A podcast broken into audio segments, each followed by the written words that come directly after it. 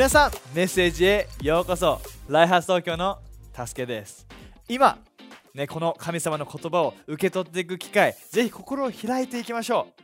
今、えー、再び種をまいて再び成長させるというシリーズです。このシリーズ楽しんでますか？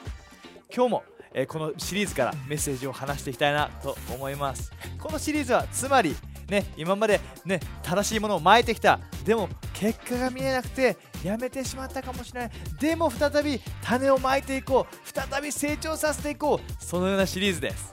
そして今日あなたに伝えたいこと。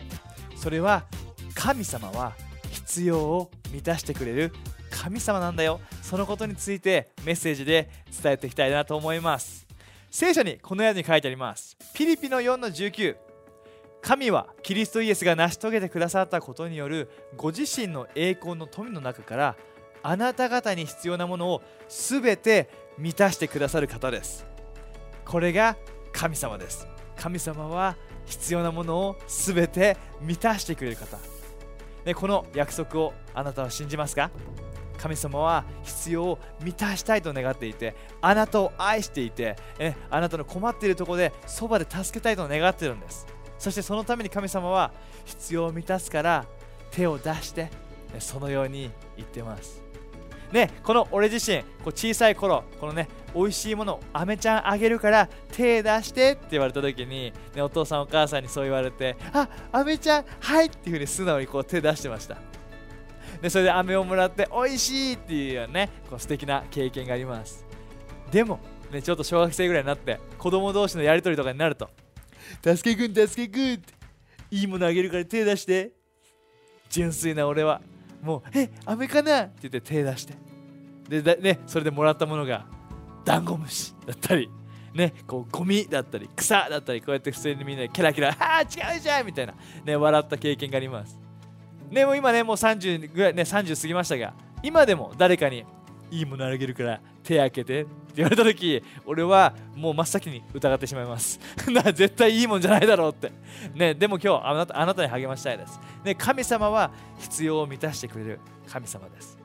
そしてあなたに、ね、そのために手を出してほしいと願ってね、だからこそ神様のことでねこう疑うのでなくぜひね素直にはい受け取りますっていう風に、えー、手をね出してほしいなと願います。でもあなたに今日話したい。もしこのね神様が必要を満たしてくれるけどももし必要が満たされる前必要の満たしの前にあなた自身が種をまく必要があるとしたらあなたはどうしますか、ね、今必要なものがあって足りないものがあってそれを受け取りたい。神様の必要を待ってる。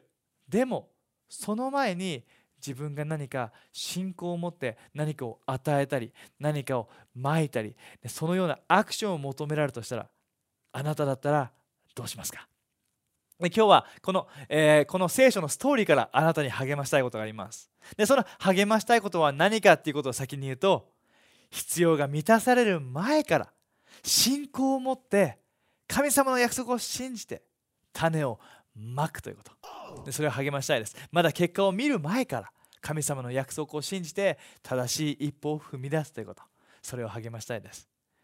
でこの一一列王記の17章にあるストーリーを今から読んでいくんだけどもでその背景について少し話したいと思います。で当時このイスラエルにはこうこう雨が全く降らないシーズンが来てしまった、ね、雨が降らないから川も干上がってしまって農作物ももう育たなくなってしまってそこに住んでいるみんなが食べ物がなくて困っているような状況。でそんな今状況にある。それを想像してみてください。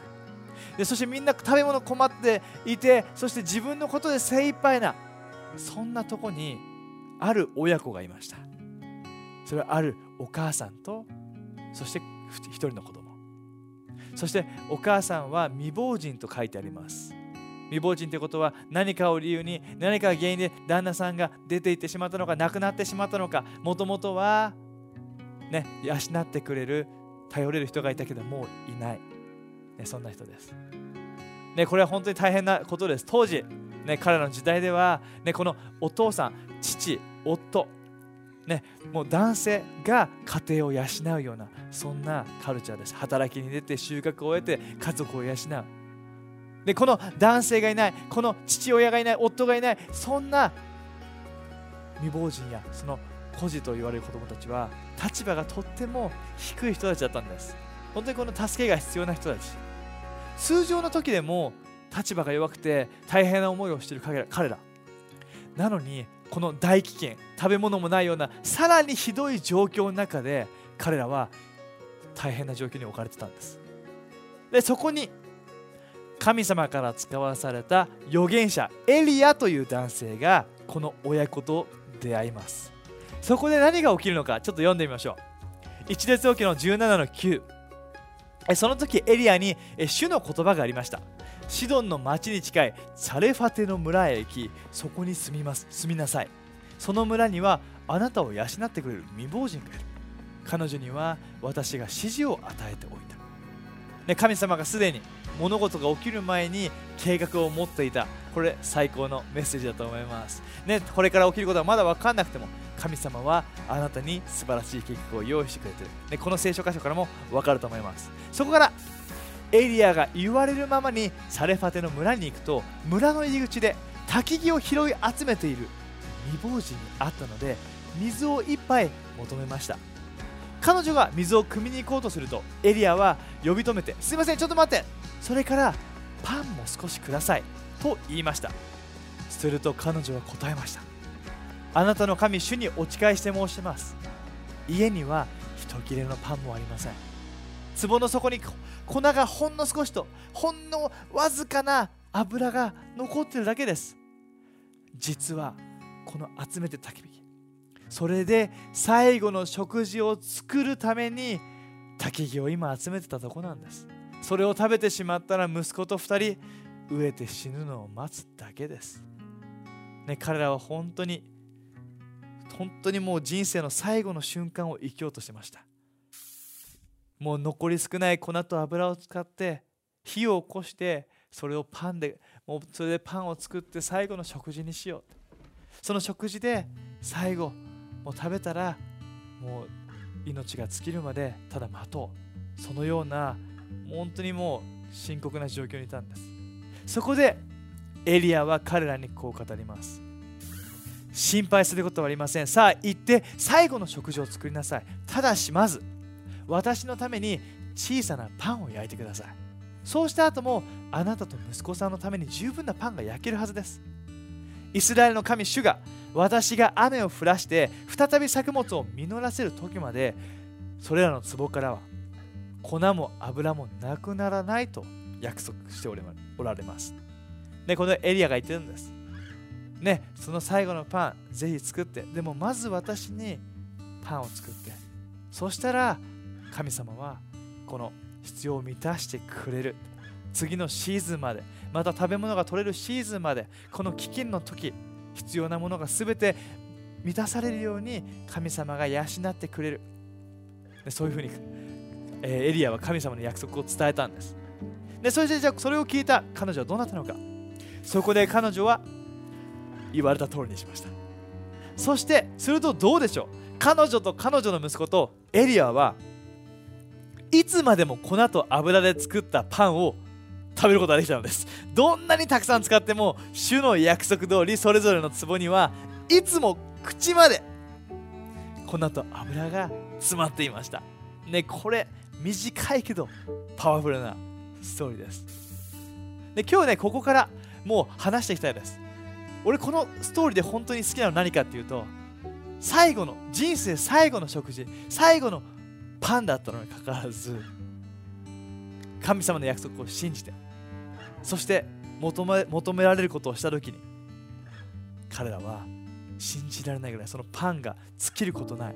パンの元となる粉と油がもういつも満たされてる。いつもある。どんなに使っても尽きることないくらいいつも必要が満たされる。そんな結果を見たんです。これすごくないですか？このストーリーで起きているとってもシンプルなことを話します。それが3つあります。それは1つ神様は必要を満たすという約束をした。そしてこの女性はその約束を信じて一歩踏み出した。そして神様が必要を満たした。もうすごく 1+1 は2みたいなね約束があって信じて約束が起きた。シンプルです。でもこれをあなたに励ましたい。まず1つ目は神様はあなたの必要を満たすことを約束してます。でこのさっき読んだピリピの4の19神様はあなたに必要なものを全て満たしてくださる方です。これで聖書に書かれてるんです。これが神様の約束です。これはこの聖書のこの未亡人の女性と息子さんのためだけの約束ではなくこれはあなたの約束です。あなたに神様が約束していることです。神様はあなたの必要を全て満たしてくれる方。ねこの女性がしたようにこれシンプルに信じませんか？神様の約束をシンプルに受け取ってみませんか？神様は彼らに約束したんです。ねまずエリアに一口あげて一つのパンをあげてそしたら次のシーズンまでこのいつも、えー、粉も油もなくならないような必要の満たしを与えるよこう約束したんです。そしてこの女性は信じた。ねこれをあなたにも励ました今あなたの必要は何ですか？癒しですか？心の自由ですか？何かこう揺れているものがあってこの中で強くいたいというその強さですか？それとも将来の希望ですか？友達や家族の救いですか？あなたに今必要だと思っているものは何ですか？それが何であれ？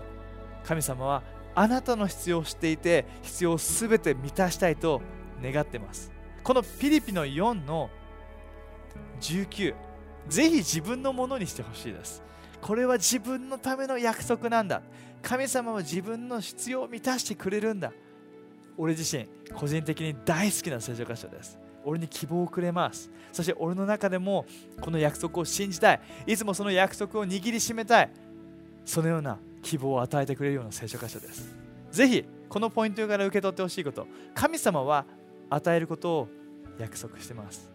あなたは信じますか？ぜひ信じていきましょう。2つ目は約束を信じて捧げる。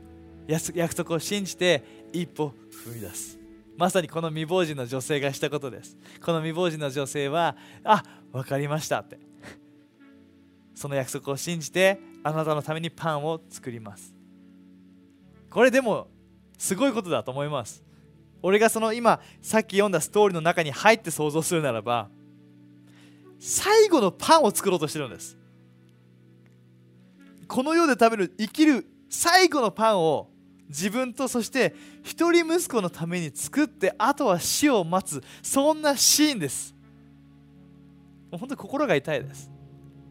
その残り少ない粉と油を使ってパンを作って食卓に座って親子向き合ってねこういうことあったねああいうことあったねでもこんな大変なことになっちゃったねちょっとずつ食べるかもしれない。お互い見合って食べるかもしれない。涙を流すかもしれない。そして食べ終わってあとはもう時が来るのを待とう。そのような覚悟を持っている人です。その覚悟の時間です。でそこに エリアが来て私のためにまずパンを作ってくださいって言われた時俺だったらねこの女性は近かったです。俺だったらえ？って。この自分たちの家族の最後の瞬間でパンくれって言うの？って。いや神様が約束してるって言うけど 言うけどって。みんなお腹空いてんだから何でも言えるよねって。あなたもお腹空いてるんでしょって。そこで俺はもう完全に心閉ざしてしまう可能性大いにあります。あなたはどうですか？でもこの女性は約束を信じたんです。神様がこのシーズン次のシーズンまでの間必要すべて満たしてくれる。だからその前に私に小さなパンを作って。でこの好きなのが全部をくださいって言ったわけじゃないんです。エリアはそれ全部俺にくれよ。そうしたら満たされそうじゃなかったんです。すごくすごく俺は嬉しいです。その自分の分作っても自分たちで食べる分は十分残るから私にまずくださいって。そのパンの一番最初をくださいって。これちょっと自分にはこう思い当たる違いがそれが10分の1献金です。神様は10分の1献金っていうのは収入の10分の1を神様の家である、ね、神殿教会その神様のために神様の家に捧げること。それは最初の収入収入の最初の10分の1を捧げてほしいって神様は願ってるんです。残りのものじゃなくて最初の10%最初のものを。でも全てを求めてるわけじゃない。最初の10%を求めて。るまさにここでも似てると思います。パンを作って。でも最初まず小さなパンをエリア私にください。でそこで女性ははい分かりました。パンを作ってそしてさまずエリアにそれをあげたんです。ねこの女性の信仰が俺はすごい尊敬するしすごく素晴らしいなって思います。約束を信じたんです。必要を満たしてくれるんだ。こんな状況で目の前には何もないしまだ満たされてないしもう作物がどこから来るのか分かんない。どこからこのもうね粉も油もどこから来るか分かんない。そんな時にこの女性は求められたことをしたんです。パンという種をまいたんです。最初のパンっていうのをエリアに渡したんです。さっき来ました。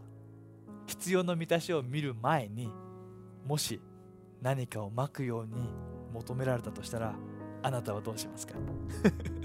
さっき聞いた質問今あなたはどう答えますか？まだ結果が見えてない時に神様がこれを寛大に捧げてまだ必要がある時にこれを他の人にあげて他の人を助けてそのように語られて一歩踏み出すように語られた時にあなたはどうしてますか？もしかしたら今そういうことを語られてるかもしれない。まだ必要の満たし神様の約束の実現見てないけど神様が何かあ10分の1献金そのもう金銭面で神様を一番にするように今語られてるような何かこの必要がある時何か自分がまだ満たされてないけど他の人を簡単に助けるように今語られてる。こういう思ってるかも。え神様はそれもう十分満たされてからそれやりたいよって。満たされたらそれやるよって。でもこのストーリーで分かるようにその必要な満たしを見る前には信仰が必要だったんです。信仰の一歩を求められたんです。ぜひあなたに励ましたい。今何か神様に語られていることがあるならばその一歩を踏み出してほしい。この女性のようにシンプルに言われた通りにしてみてほしい。俺たちは複雑に考えます。難しく考えます。この、ね、聖書の一節は短いけどもこの未亡人の女性にも葛藤があったかもしれない。でも彼女のアクションはシンプルだったんです。言われた通りにしたんです。ぜひ神様の約束を信じて必要の満たしがあるということを信じて正しい一歩を踏んでほしい。そして3つ目のポイントは神様は約束通り必要を満たしたということです。めちゃめちゃシンプルですよね。神様は約束をして女性はその約束を信じて求められる一歩をして神様は約束を果たした。もう神様はシンプルで最高です。神様はただギリギリ必要を満たしたんじゃなくてどんなに使っても粉と油の壺のもう縁から減ることがない常にいっぱいな状態にしてくれたって。すごくないですか？これ必要を満たす以上だと思います。神様はギリギリ助けたいんじゃないんです。寛大に助けたいと思ってるんです。寛大にあなたに注ぎたいと思っていて寛大にあなたの必要を満たしたいと思っている。なぜ？そしてそれはなぜかというとあなたが他の人を助けることができるように。あなたが他の人を祝福することができるように。全部自分のためではなくそれを通してあなたが違いを生むことができるように。でもまず神様はまずそのパンを私にくださいまずその一歩を踏んでほしいただ必要を満たされるのをただみんな祈って待つだけじゃなくてこうやって神様に求められていることをやってほしい。そういうふうに願っているのです。神様は結果を見る前に信仰で一歩踏み出す人を本当に喜んでます。ぜひ、ね、このねこの聖書のストーリーからこのことを励まされてほしい。神様は必要を満たしてくれる神様。また教会の中でも、ね、この素晴らしいえアレックスとサチそして2人の娘素晴らしいファミリーがいます。彼らも本当に難しいシーズンに信仰の種をまき続ける決断をしました、ね、アレックスはね、彼らは、ね、こう数年前にビジネスをスタートして今ではそのビジネスはめちゃめちゃ成功していてもう成功していると同時に本当に俺が知っている中でも最も寛大な人たちの一人です。もういろんなさまざまな分野で寛大に寛大に寛大にこう必要を満たしていて他の人を助けていってる。そういう人たち。でも彼らはそのビジネスを始めた時大変難しい状況を取ったんです。それは最初の8ヶ月ビジネスを始めて最初の8ヶ月収入がゼロだったんです。家族子供も2人もいてねその中でもう収入が8ヶ月もない。